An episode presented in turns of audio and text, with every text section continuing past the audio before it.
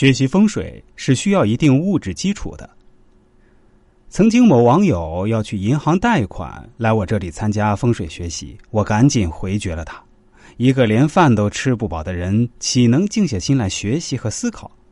当他花了辛辛苦苦挣来的血汗钱参加学习，发现风水术并非他想象中那样能让人快速发财暴富、加官进爵的神术时，说不准哪天脑袋不好使，恼羞成怒拿刀上门砍我，那我岂不小命难保了？因此。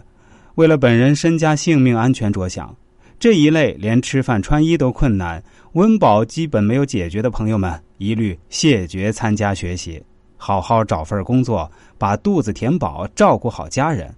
这个比学习风水更加重要，也更务实。还有一次，本人随同我奶奶到武鸣为主家寻龙点穴、补葬祖先。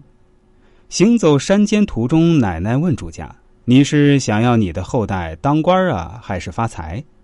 主家有点不好意思，有点腼腆，望着我们说：“师傅，你认为好就行。”奶奶听后笑而不语。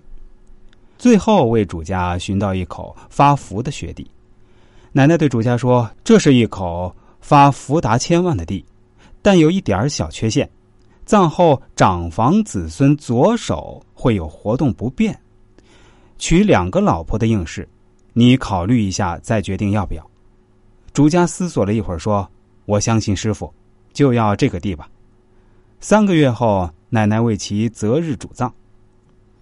有句话说得好，叫“一命二运三风水”，学习风水，应用风水。必然会促进我们的事业、财富、家庭、情感、儿女成长。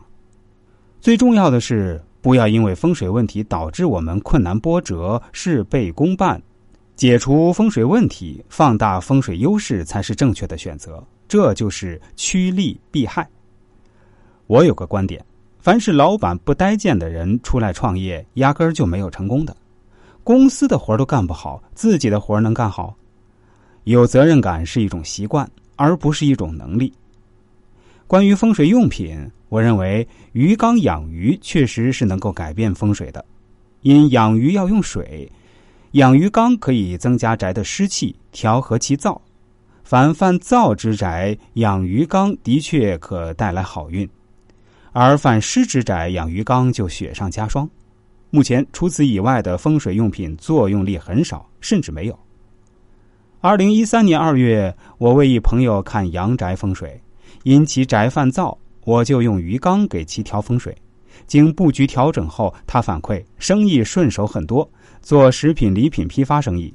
因平哥上台后，在去年生意最不好做的一年，竟然还多赚了近十万元。他不得不相信风水的影响力。后来请我喝酒，还随手给了我一个红包。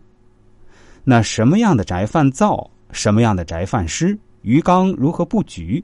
这是风水学入门级的绝法，我是已经掌握了的，不是一般人我不对他说。